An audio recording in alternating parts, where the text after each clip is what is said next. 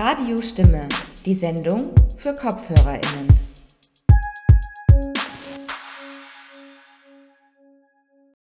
Guten Morgen, Frau Lehrerin. Wir sind zwar heute bei Radiostimme nicht in einer Schulklasse, aber wir wollen heute über Schule sprechen. Herzlich willkommen zu einer neuen Sendung von Radiostimme, der Sendung für KopfhörerInnen. Mein Name ist Petra Permesser und ich darf euch durch die nächste Stunde begleiten. Um den technischen Ablauf kümmert sich Philipp Sperner. Seit wenigen Wochen haben also die Schulen in Ost- und Westösterreich wieder zum Präsenzunterricht geöffnet.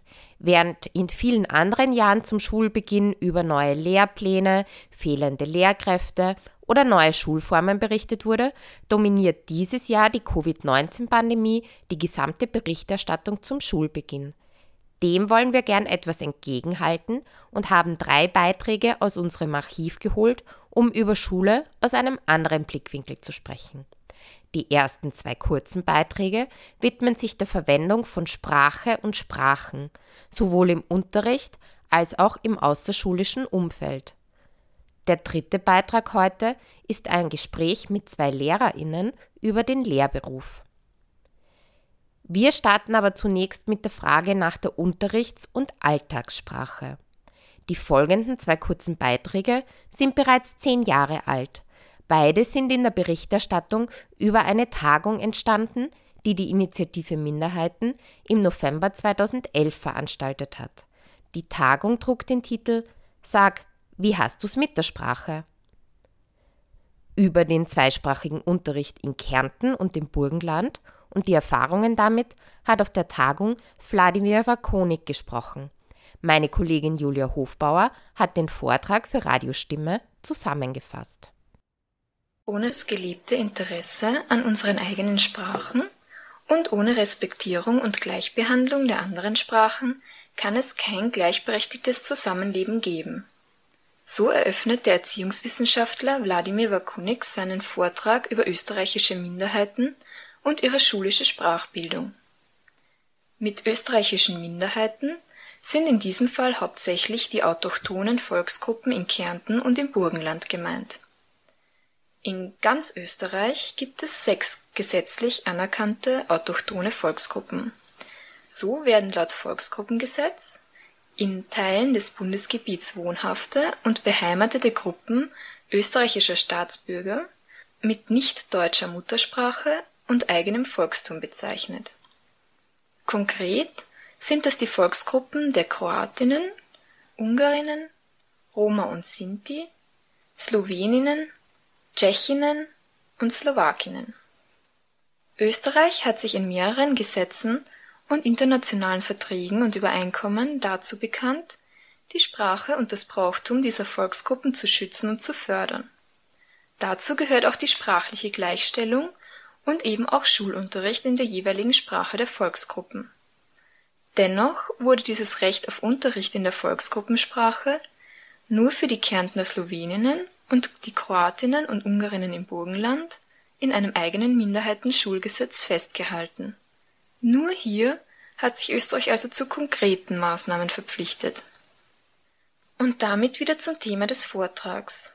Denn allgemein wäre die Situation eines zweisprachigen Unterrichts gar nicht so schlecht. Im europäischen Kontext gewinnt Mehrsprachigkeit zunehmend an Bedeutung und es gibt einen positiven Diskurs rund um die Mehrsprachigkeit. Auch bei den Eltern gibt es eine große Akzeptanz und Bereitschaft, Kinder zu einem zwei- oder mehrsprachigen Unterricht anzumelden. Das zeigen auch die kontinuierlich steigenden Anteile der Kinder, die einen zweisprachigen Unterricht in Kärnten und im Burgenland besuchen. Und das hört man auch immer wieder im politischen Diskurs nämlich dass der zweisprachige Unterricht ein Erfolg ist, denn die Zahlen steigen ja immerhin. Wakonik versucht daher auf eine Tendenz abseits von Zahlen und politischer Rhetorik aufmerksam zu machen. Auf der anderen Seite gibt es aber eine andere Tendenz, äh, nämlich dass diejenigen Kinder, die äh, an einem zweisprachigen Unterricht teilnehmen, immer weniger Kompetenzen in den Minderheitensprachen mitbringen das sieht man auch ähm, bei den äh, veränderten Sprachkompetenzen der Erstklässler in Kärnten. da sieht man, dass beispielsweise Kinder, die 1980 äh, keine Kenntnisse in Slowenisch äh, mitgebracht haben, damals einen Anteil von 31 Prozent haben. Heute hat sich dieser Anteil mehr als verdoppelt. Der ist fast bei 70 Prozent. Andererseits nehmen die aktiven oder guten Slowenischkenntnisse von Jahr zu Jahr ab. Ähnlich ist die Situation ja auch ähm, in Burgenland. Dort ist es etwas schwieriger, diese Kenntnisse auch irgendwie festzumachen. Deswegen habe ich leider zwei ältere Ergebnisse mitgebracht. Im Jahre 92 von den Kindern, die am zweisprachigen Unterricht Kroatisch-Deutsch teilgenommen haben, 1308 Kinder hat es damals gegeben. Davon waren nur mehr 511 Kinder, die tatsächlich Kroatisch als Muttersprache gehabt haben. Und im Jahre 99, 2000 ist der Anteil größer geworden. Das heißt, mehr Kinder beim zweisprachigen Unterricht dabei, aber weniger Kinder, die tatsächlich auch Kroatisch als Muttersprache mitbringen. Das bedeutet einerseits, dass viele Kinder, die nicht einer der Volksgruppen angehören, also aus der nur deutschsprachigen Mehrheitsbevölkerung stammen, vermehrt den zweisprachigen Unterricht besuchen. Aber auch, dass Kinder die Sprache ihrer Volksgruppe nicht mehr zwingend zuerst in ihren Familien lernen. Man muss festhalten, dass es zwischen dem Elementarbereich und dem Sekundarbereich 1 einen ganz gewaltigen Systembruch gibt. Wenn man äh, in den Sekundarbereich etwas in Anspruch nehmen will, dann muss man sich dafür einmelden und es gibt nicht äh, überall die Möglichkeit, tatsächlich auch diesen Gegenstand in der Minderheitensprache auch in Anspruch zu nehmen. Was ist die Konsequenz daraus? Dass für den Großteil der Kinder nach der vierten Volksschule die zweisprachige Ausbildung endet und dass äh, ein solches System keineswegs eine Sprachbildung in den Minderheitensprachen beziehungsweise in den beiden Sprachen, in der Mehrheitssprache und auch in der Minderheitensprache tatsächlich unterstützen kann. Das ist für mich diese Kritik, wo ich denke, da muss man tatsächlich etwas verändern. Was ist also zu tun? Die Konsequenz besteht darin, es muss sprachdidaktisch, organisatorisch, inhaltlich ein völliges Umdenken geben, weil und das ist für mich etwas ganz Entscheidendes, nämlich wenn ich aus der Perspektive der europäischen Charta der Regional- und Minderheitensprache äh, das Ganze argumentiere. Und Österreich hat sie auch unterschrieben. So ist die derzeitige Schulpraxis nicht eine, die den Erhalt der Minderheitensprachen irgendwie unterstützen würde oder auch sichern würde. Und sie ist auch nicht imstande, dass sich Minderheitensprachen auch weiterentwickeln können. Vor dem Hintergrund dieser Situation also eines wachsenden Interesses am zweisprachigen Unterricht auf der einen Seite, aber wenige Kenntnissen der Volksgruppensprachen vor Schuleintritt und auch ungenügenden Kenntnissen nach dem Abschluss der Schullaufbahn auf der anderen Seite, stellt Wakunik eine Möglichkeit vor, wie ein sinnvoller zweisprachiger Unterricht gestaltet werden könnte. Dieses Modell wurde auch bereits erprobt. Und zwar an der öffentlichen zweisprachigen Volksschule in Klagenfurt haben wir seit dem Jahre 2003, 2004 ein neues Modell. Und dieses Modell äh, besteht darin, dass ähm, wochenweise das Slowenische und das Deutsche gewechselt wird. Wir sind auch einen Schritt noch weiter gegangen und äh, haben gesagt, dass es gut ist, dass äh, die Sprachen auch an eine bestimmte Lehrerinnenperson auch gebunden sind, so dass im Grunde zwei Lehrpersonen äh, sich eine Klasse teilen, wobei diese Lehrperson eins in der einen Klasse immer nur das Slowenische unterrichtet und in der anderen Klasse immer nur das Deutsche, so dass diese Sprachvermittlung auch äh, eine Vermittlung über Beziehungen zu dieser Person ist. Was bringt tatsächlich ein wöchentlicher Sprachenwechsel? In einem wöchentlichen Sprachenwechsel ist das Klima in der Klasse ein viel entspannteres, weil man kann dort auch mit der Sprache experimentieren, man kann etwas ausprobieren, etwas entwickeln. Es ist möglich, innerhalb einer Woche in einer Sprache zu differenzieren, auch zu individualisieren und man kann auch völlig andere Lernformen ausprobieren, die mehr zum Spracherwerb beitragen können. Insgesamt waren Kinder Lehrerinnen und Lehrer weniger gestresst und auch die Eltern waren zufrieden. Die Verhaltenssicherheit der Kinder in beiden Sprachen wurde gestärkt. und auch die Sprachkompetenz konnte gesteigert werden. Und das nicht nur in der Alltagssprache, sondern auch in der Schulsprache, denn die Schulsprache geht über eine Anwendung im Alltag hinaus. Zuletzt hat das Modell dazu geführt, dass fast 80 Prozent der Kinder auch nach dem Volksschulabschluss ihre zweisprachige Ausbildung fortsetzen wollten. Und das wiederum kann dazu beitragen, dass die Minderheitensprache auch wirklich bis zu einem Niveau erlernt wird, auf dem sie als Bildungssprache eingesetzt werden kann. Ich denke, wir müssen davon ausgehen, dass es notwendig ist, dass Minderheitensprachen nicht nur Behelfssprachen werden oder bloße Bereicherungselemente, sondern Minderheitensprachen müssen Bildungssprachen sein für jeden und für jede. Und Bildungssprache geht über die Alltagskommunikation hinaus und wir dürfen nicht bei der Alltagskommunikation verharren, sondern die Bildungssprache hat Schul- und Fachsprachliche Elemente und was ganz wichtig ist, dass die Bildungssprache es dem Einzelnen auch ermöglichen soll, dass er auch in dieser Sprache oder in den beiden Sprachen oder in drei Sprachen tatsächlich eine Bildungskarriere machen kann.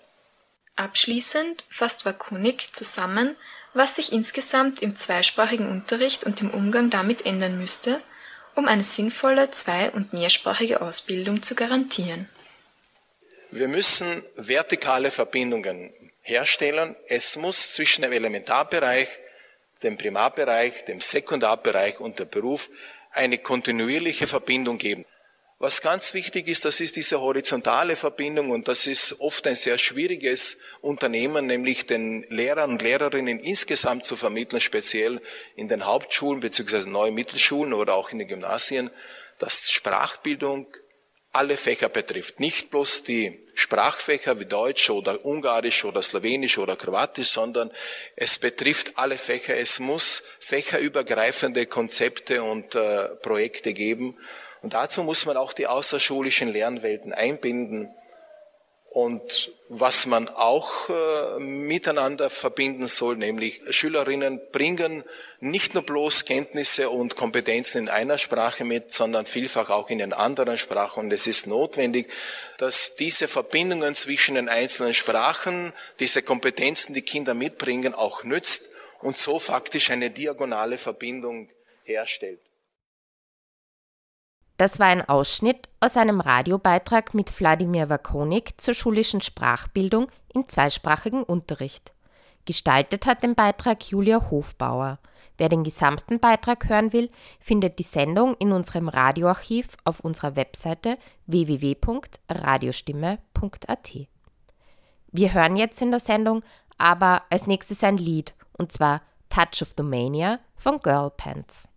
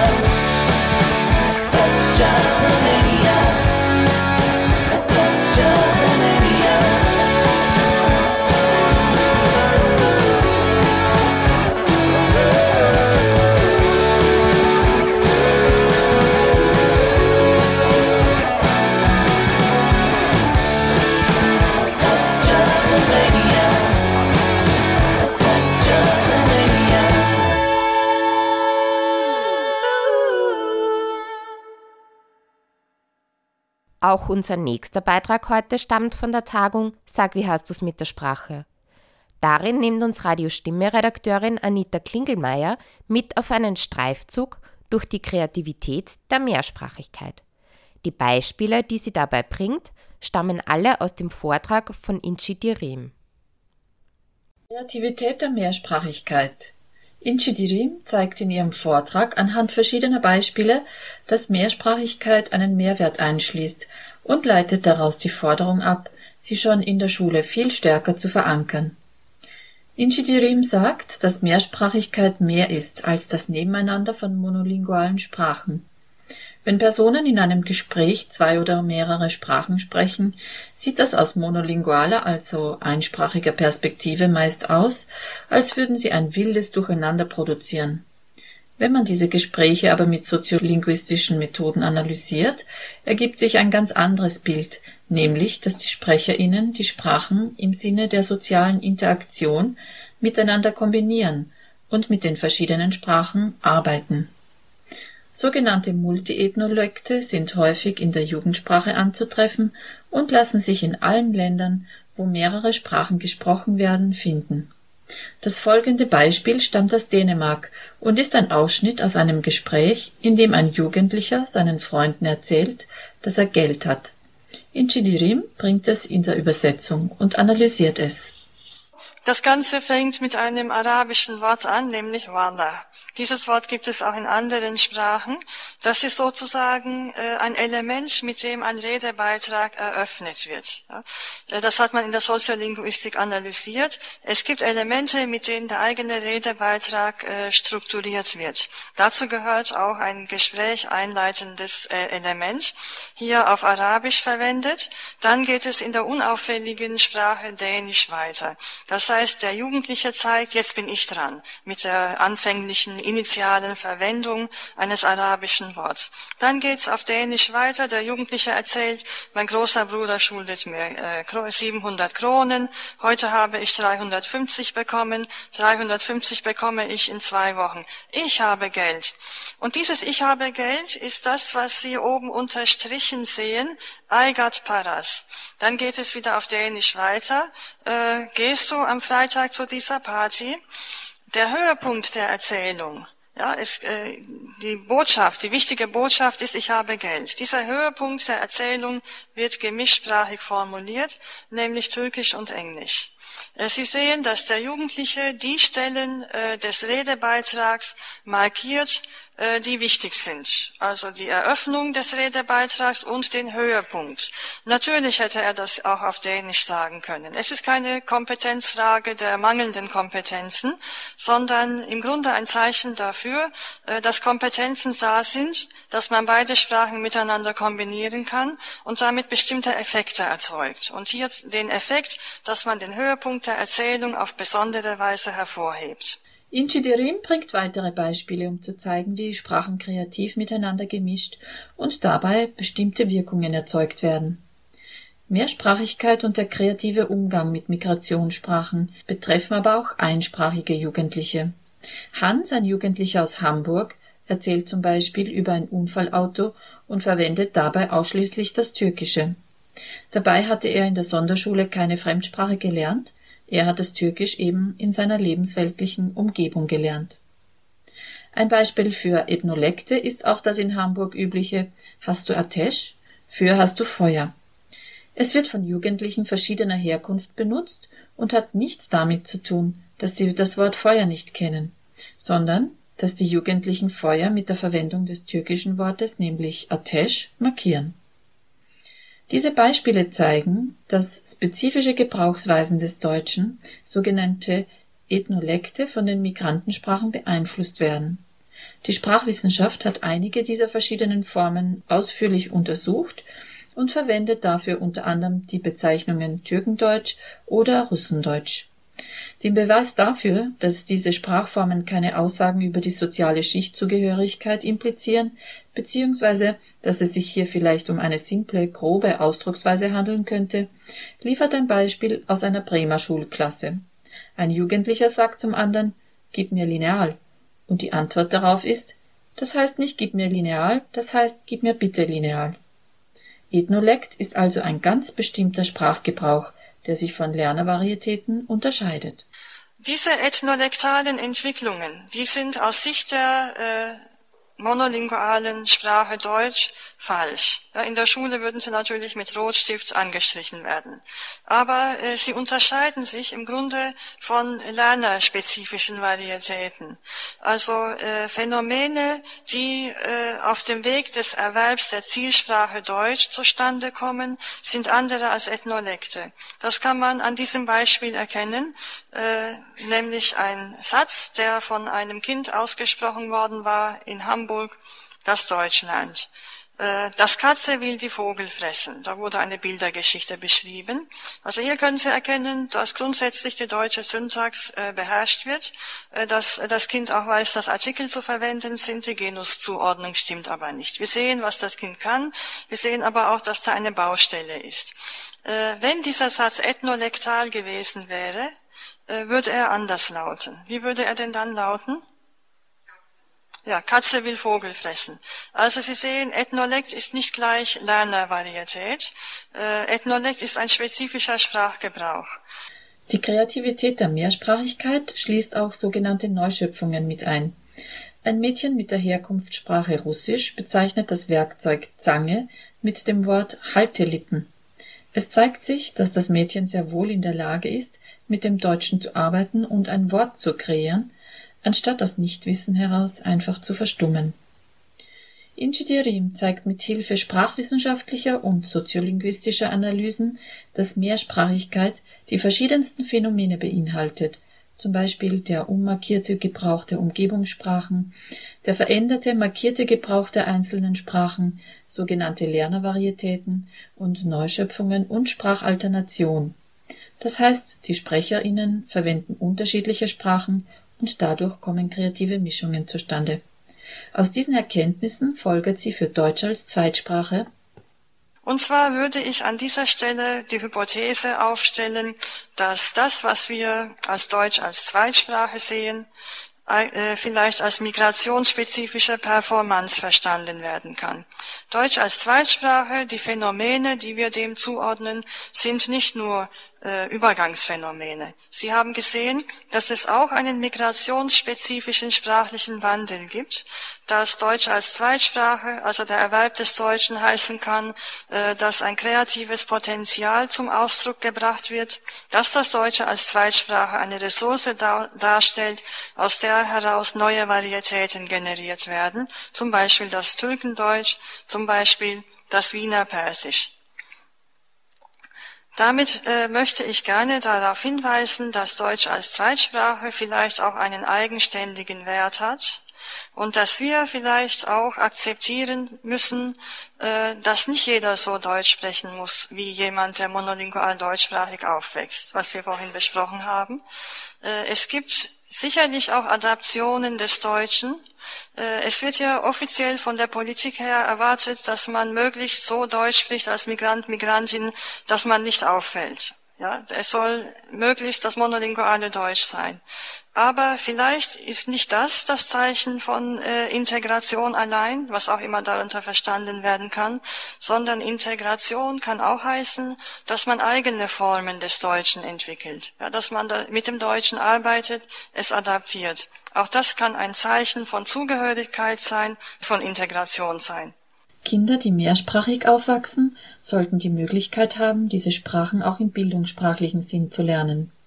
Mehr bilinguale Schulen und deutschsprachiger Unterricht, der sich für die Mehrsprachigkeit öffnet, sind dafür eine Voraussetzung. Damit sich die Situation tatsächlich ändert, müssten solche Modelle viel stärker beworben und die Lehrerinnenausbildung verändert werden. Und auch der Begriff Muttersprache bedarf laut Inchidirim einer Revision. Ich glaube, wir haben nicht den richtigen Muttersprachenbegriff. Wir verstehen unter Muttersprache eine Sprache. Dabei glaube ich anhand dieser Untersuchungen, dass Muttersprache was anderes ist. Nämlich Muttersprache ist vielleicht das gemischte Sprechen. Das passt nicht zu den nationalstaatlichen Vorstellungen, weil die Nationalstaaten sagen, eine Sprache ist die Sprache.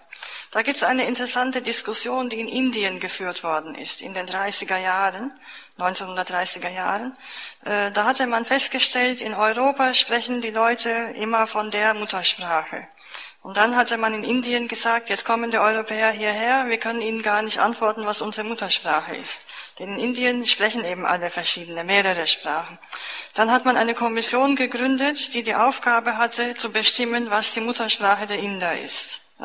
Diese Kommission hat gearbeitet, das Ganze war auch mit bestimmten Gerichtsverfahren verknüpft und es ist bis zum höchsten Gericht gekommen, wo die Richter dann entscheiden sollten, was ist die Muttersprache der Inder. Sie konnten keine Entscheidung treffen. Ja?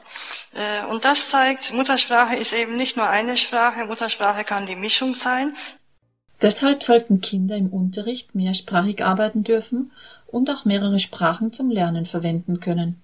Wie das gehen könnte, zeigt Heidi Rösch in einem Modell für die Sekundarstufe wo die Kinder losgezogen sind und in der Umgebung äh, Aufnahmen gemacht haben von diesen migrationssprachlichen Formen, äh, auch dem ethnolektalen Deutsch.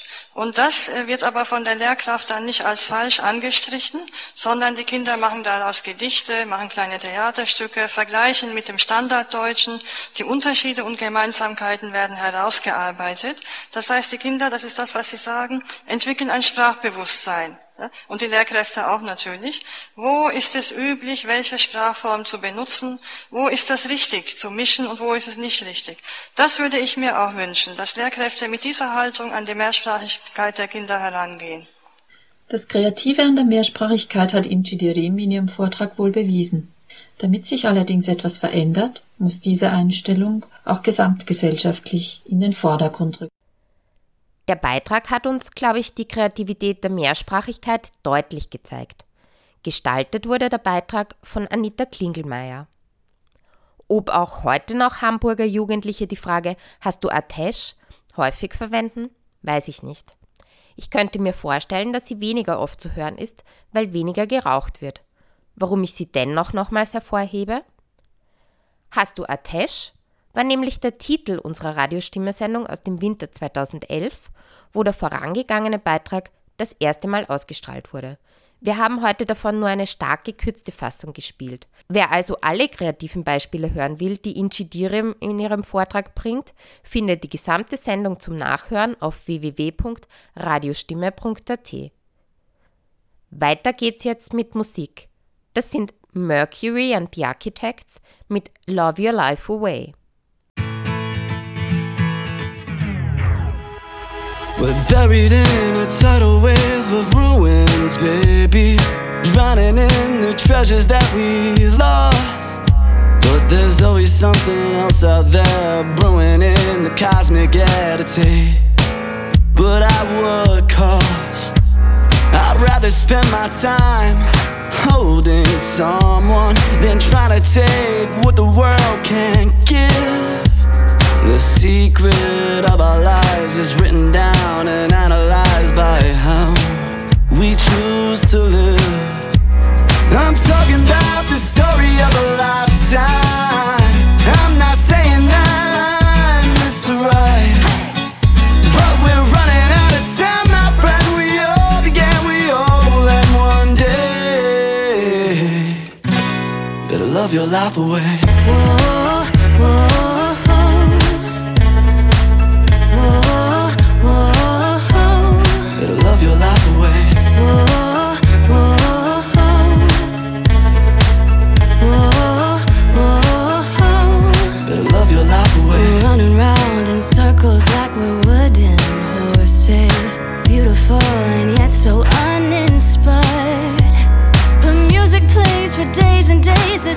Song, the same parade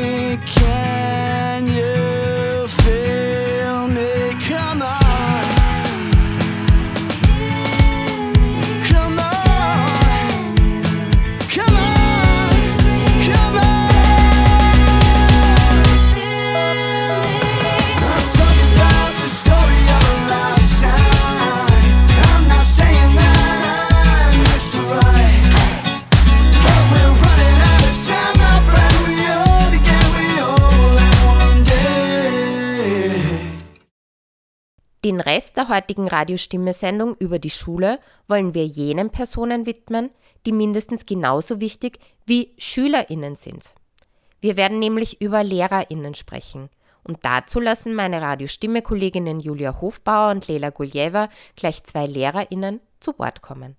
Einerseits sprechen sie mit Petra Neuhold, die zuerst Soziologie studiert hat und später eine klassische Lehrerinnenausbildung an der PH absolviert hat. Und andererseits kommt Felix Stadler zu Wort, der als Quereinsteiger über das Programm Teach for Austria zum Lehrer geworden ist. Die folgenden 25 Minuten sind eine gekürzte Fassung eines Studiogesprächs aus dem Jänner 2020. Wenn die vier also vom Regierungsprogramm sprechen, meinen sie jenes der aktuellen türkis-grünen Bundesregierung, das damals im Jänner 2020 ganz neu beschlossen wurde. Die ungekürzte Fassung des Gesprächs gibt es bei uns im Radioarchiv. Damit ihr die Sendung einfacher findet, sie trägt den Titel Wo drückt die Schulbank? Jetzt aber bitte Beitrag ab. Bevor wir über eure Vorstellungen von Schule und eure Erfahrungen und Recherchen zum Thema Schule sprechen möchten, ähm, würden wir einen Teil der Sendung der Lehrerinnenausbildung widmen. Ähm, wir haben heute ja Petra da, die ein ähm, Lehramtsstudium äh, gemacht hat und Felix, der als Quereinsteiger bei Teach for Austria in den Lehrerinnenberuf gekommen ist. Ähm, Nachdem jetzt vielleicht viele von unseren HörerInnen nichts äh, mit Teach for Austria anfangen können, vielleicht Felix, kannst du uns kurz beschreiben, was Teach for Austria ist und was eine Ausbildung bei Teach for Austria äh, bedeutet und wie du das gemacht hast? Ja, sehr gerne. Hallo erstmal, danke für die Einladung auch. Ähm, also Teach for Austria ist eine NGO, die ähm, ursprünglich aus Amerika kommt und dort in den 90er Jahren gegründet wurde. Dort heißt es natürlich Teach for America äh, und es mittlerweile in über 50 Staaten weltweit gibt. Sehr viele davon sind in Europa, aber es gibt auch in China oder in Israel zum Beispiel.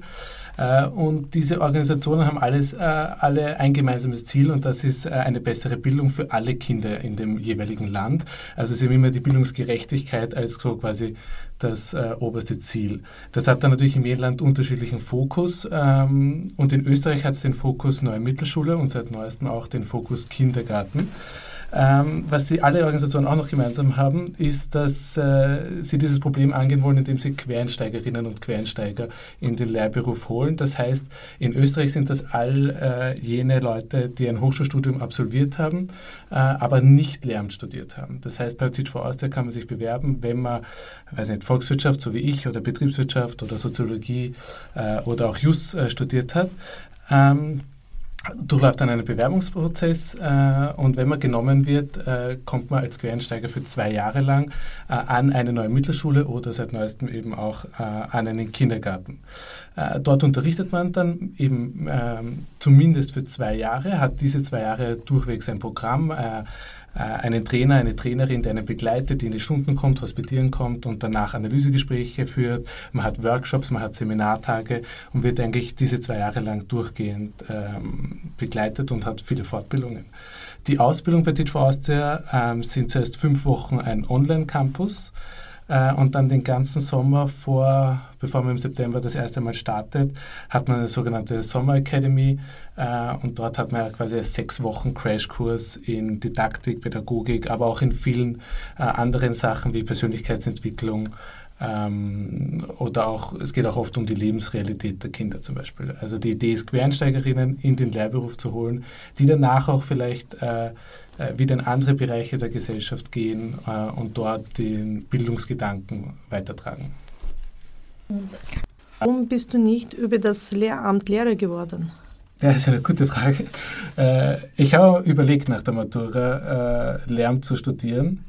Äh, und auf der einen Seite hat mich dann VWL doch mehr interessiert und irgendwie war das dann doch eher meine Leidenschaft. Ähm, und auch das, der zweite Grund, warum ich es nicht gemacht habe, ist, dass ich es nicht mein Leben lang machen wollte. Also für mich war irgendwie die Perspektive jetzt, fünf Jahre Lehramt zu studieren und dann ähm, 40 Jahre oder 30 Jahre den gleichen Beruf zu machen mit wenig Perspektive, kann man was anderes machen, kann man sich weiterentwickeln, äh, nicht so prickelnd und daher äh, habe ich es dann nicht gemacht. Äh, habe aber dann von Teach während des Studiums gehört und mir gedacht, hey, das ist super, ich wollte mir schon mal unterrichten äh, mit Kindern. Äh, das hat mir voll Spaß gemacht. Das habe ich auch ehrenamtlich während des Studiums äh, öfter in verschiedenen Organisationen gemacht und so habe ich mir dann, bin ich dazu gekommen, quer einzusteigen.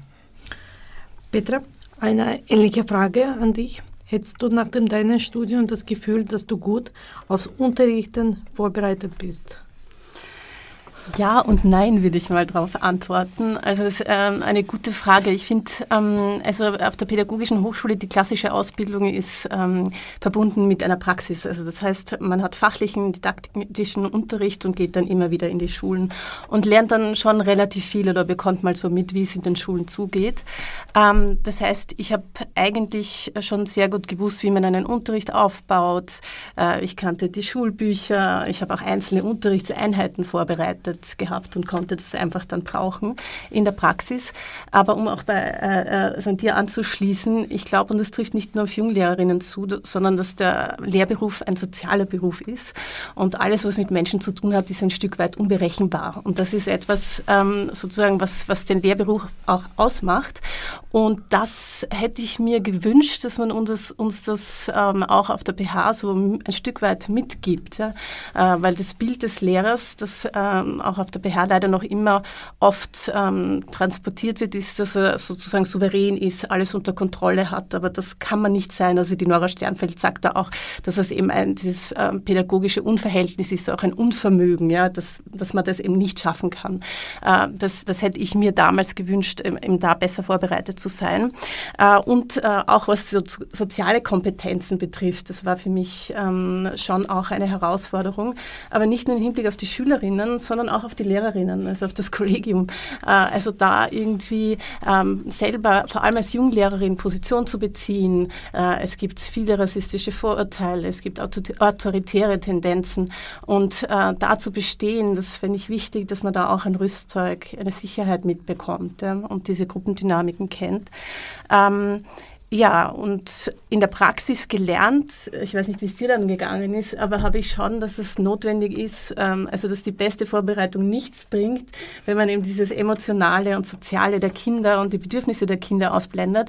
Und da habe ich halt irrsinnig viel dann in der Praxis gelernt, wie man über Klassenräte zum Beispiel Schülerinnen einbeziehen kann, wie man äh, ähm, ja, die, die Gefühle, die Schülerinnen auch wahrnimmt und dadurch auch das Lernen äh, ermöglicht.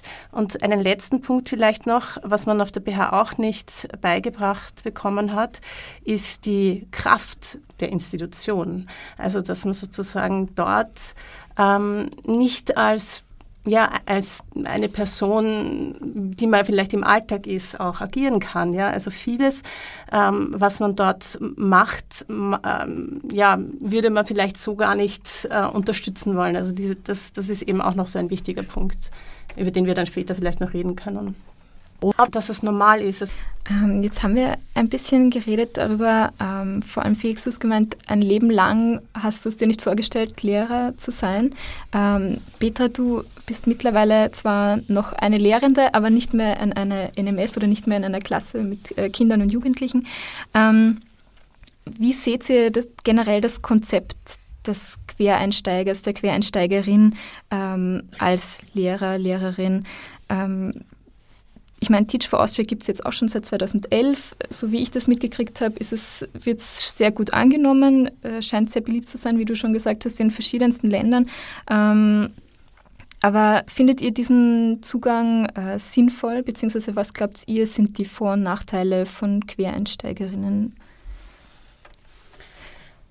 Gern, ja, also Petra. ich finde das immer eine Bereicherung und finde es total wichtig, äh, dass man quer einsteigen kann in den Lehrberuf. Also das ist für mich selbstverständlich. Also ich habe ja auch als, also in meinem ersten Studium Soziologie studiert ähm, und ähm, denke, dass zum Beispiel gerade so soziale Studien, oder sozialwissenschaftliche Studien oder auch andere, die, die man sozusagen in der Schule auch einsetzen kann, sehr wichtig sind. Ja? Und dass man dann auch schon vielleicht berufliche Erfahrungen hat oder ein, einfach einen anderen Lebensweg schon äh, hat und auf Erfahrungen Erfahrungen zurückgreifen kann, dass das ganz, ganz äh, wichtig und äh, ja, fruchtbar ist dann auch in der Schule. Ähm, das Problem, das bislang bestanden hat, finde ich, ist, dass Quereinsteigerinnen immer, dazu kannst du wahrscheinlich mehr sagen, aber unbefristet, äh, nicht unbefristet, befristet in der Schule waren. Das heißt, sie hatten immer Sonderverträge äh, und äh, die Frage ist dann, wie geht das weiter? Also äh, jetzt im Regierungsprogramm habe ich gelesen, dass eine finanzielle Gleichstellung angestrebt wird, aber mir ist noch nicht klar, heißt das, kriegen die dann die gleichen Verträge, das wäre für mich ganz wichtig. Ja? Also, dass man sozusagen schon in einem kurzen Lehrgang äh, dann die nötige Ausbildung erreicht, aber dass es dann tatsächlich zu einer Gleichstellung kommt. Übrigens finde ich das nicht nur für Quereinsteigerinnen, sondern es gibt ohnehin eine Hierarchie unter Lehrerinnen mhm. und da müsste viel stärker daran gearbeitet werden, dass sozusagen äh, eine, eine, eine Angleichung passiert und dass alle Lehrerinnen gleich entlohnt werden. Ja, also da kann ich nur anschließen, ich sehe es sehr ähnlich. Ich sehe es äh, natürlich auch als sehr positiv und ich glaube befruchtend für das gesamte System, weil es ein sehr starres System ist, das auch teilweise sehr veraltete Strukturen hat.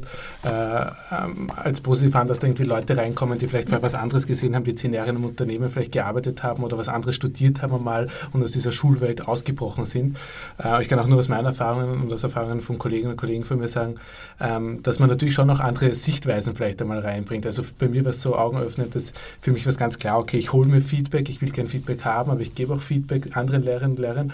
Und bei mir im Lehrerzimmer war, äh, ist es nicht oft so klar gewesen, dass zum Beispiel eine gute Feedback-Kultur für alle bereichernd ist. Ja?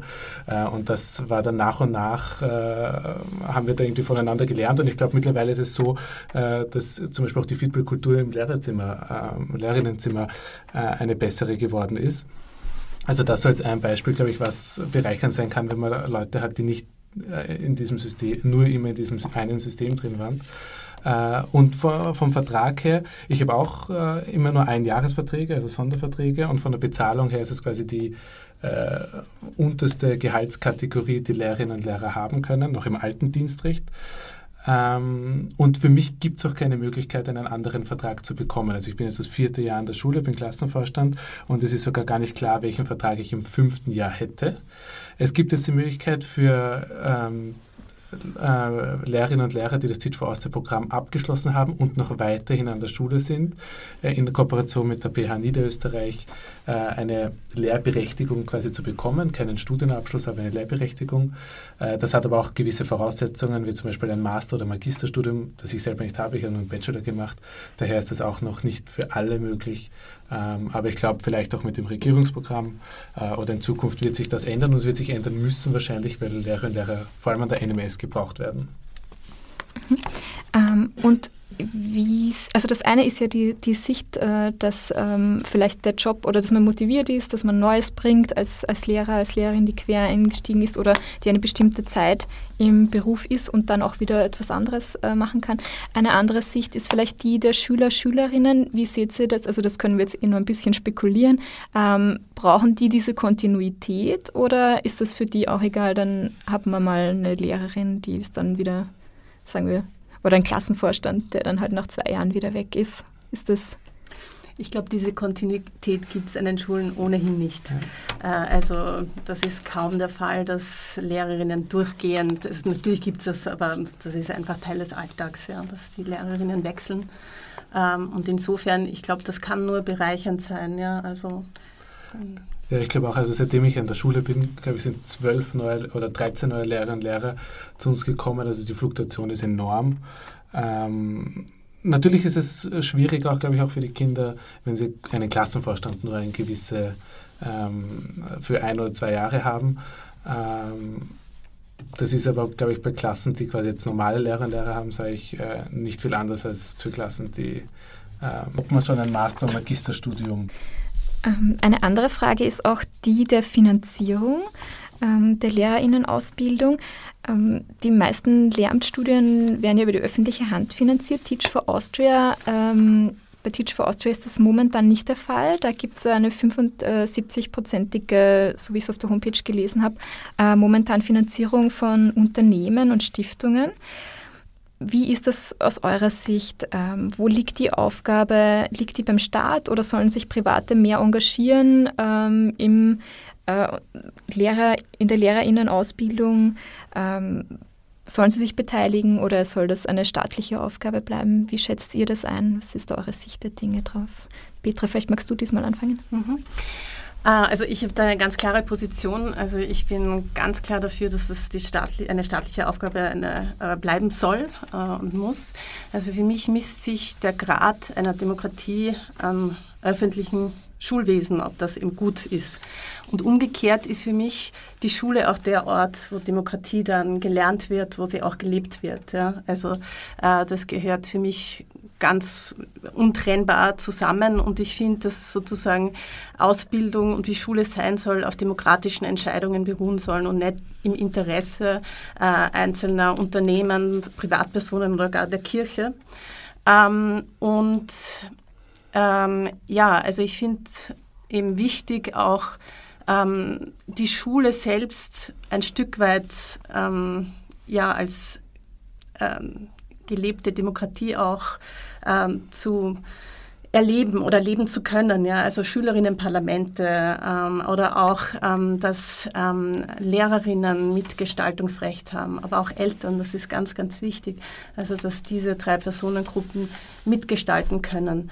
Ähm, und dass Schule eben ein Ort ist, wo man sich kritisch ähm, ja, mit der Welt oder mit auch mit sich selber also und dem Platz, den man in der Welt einnimmt und wieso auseinandersetzen kann. Und das sehe ich eben nur dann gewährleistet, wenn sozusagen dahinter ein, ja, ein, ein öfter Staat auch steht äh, und ja, genau. Also ich kann mich da noch 100% anschließen. Ich sehe es auch äh, ganz klar, also dass das Aufgabe des Staates ist und dass die Lehrerinnenausbildung öffentlich finanziert gehört. Äh, es kann ja auch, und es ist ja auch nicht der Anspruch von Teach for Austria quasi jetzt alle oder eine kritische Masse an Lehrerinnen und Lehrer äh, auszubilden äh, und da Leute äh, quasi zu verdrängen. Es kann ja nur eine Ergänzung sein und eine, äh, vielleicht eine Bereicherung da und dort, wo es vielleicht ein, ein paar Sachen fehlt und es kann ja auch auf etwas aufmerksam machen ähm, und vielleicht anspornen dazu, dass man wieder mehr über die Lehrerinnenausbildung nachdenkt und dass man die stärker verändert zum Beispiel. Äh, aber ich bin auch ganz klar äh, für eine öffentliche Ausbildung grundsätzlich.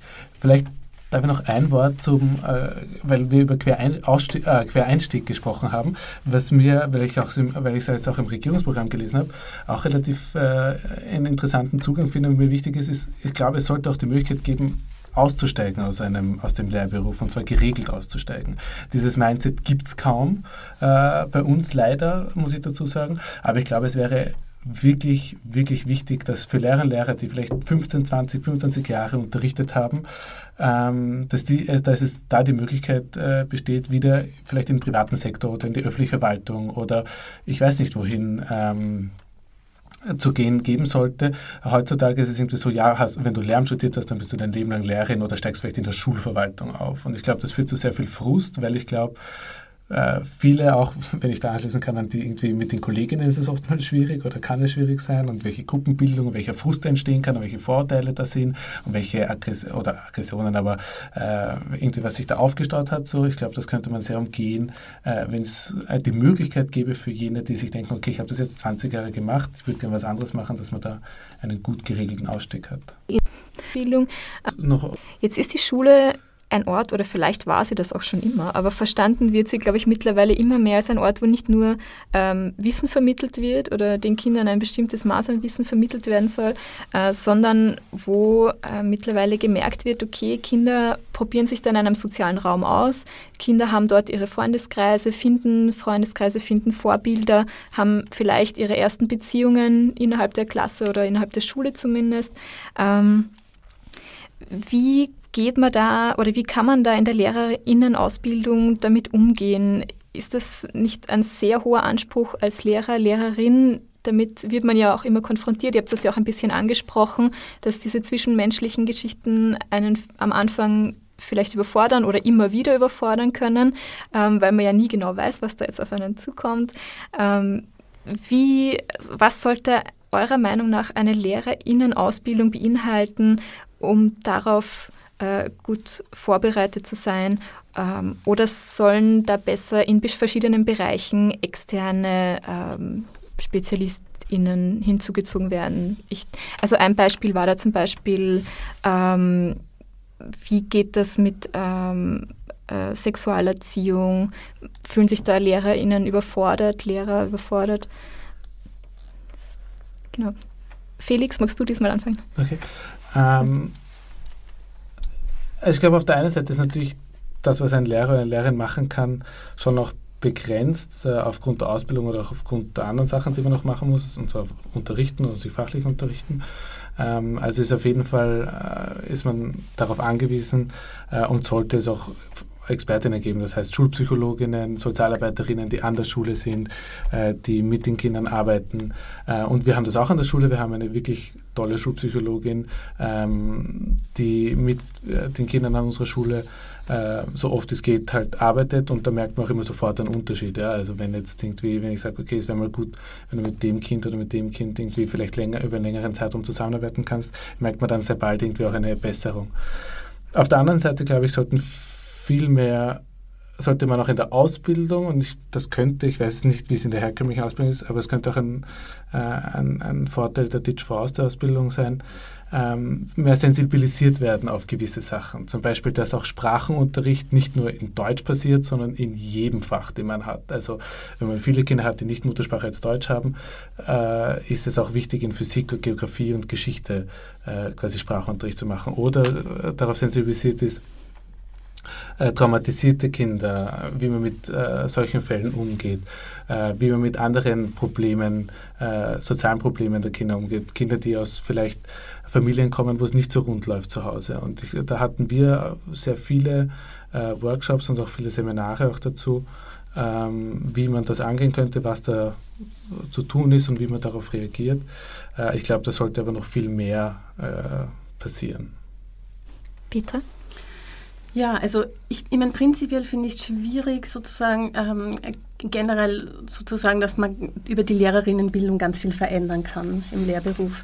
Also ähm, gleichzeitig glaube ich schon, dass es da Verbesserungsbedarf gibt und dass äh, das auch notwendig ist. Ähm, und ich sehe, so wie du es eben auch gesagt hast, Schule als sozialen Raum, ja, auch als Lebensraum. Und wenn man sich ansieht, dass ja die Schulzeit auch mit der Ganztagsschule äh, immer länger wird, also dass die Schülerinnen immer mehr Zeit auch an den Schu Schulen verbringen, äh, dann finde ich es ganz notwendig, dass man da alles Mögliche hineinhält, ob das Sport und Bewegung ist, äh, ob das eben soziale Themen sind ähm, äh, oder auch Kreatives, ja, dass das einfach Teil der Schule sein muss und das bislang, aber so ein ganz starker Fokus auf das Fachliche äh, gelegt wird.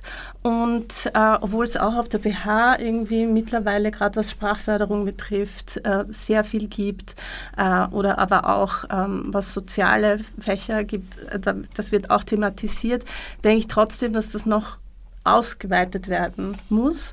Äh, aber eben, das kann nicht nur in der Lehrerinnenbildung passieren, sondern es muss dann auch, die Stundentafeln müssen sich irgendwie mhm. ändern. Man muss da eigentlich das ganze Schulklima ein bisschen verändern äh, und die Institution.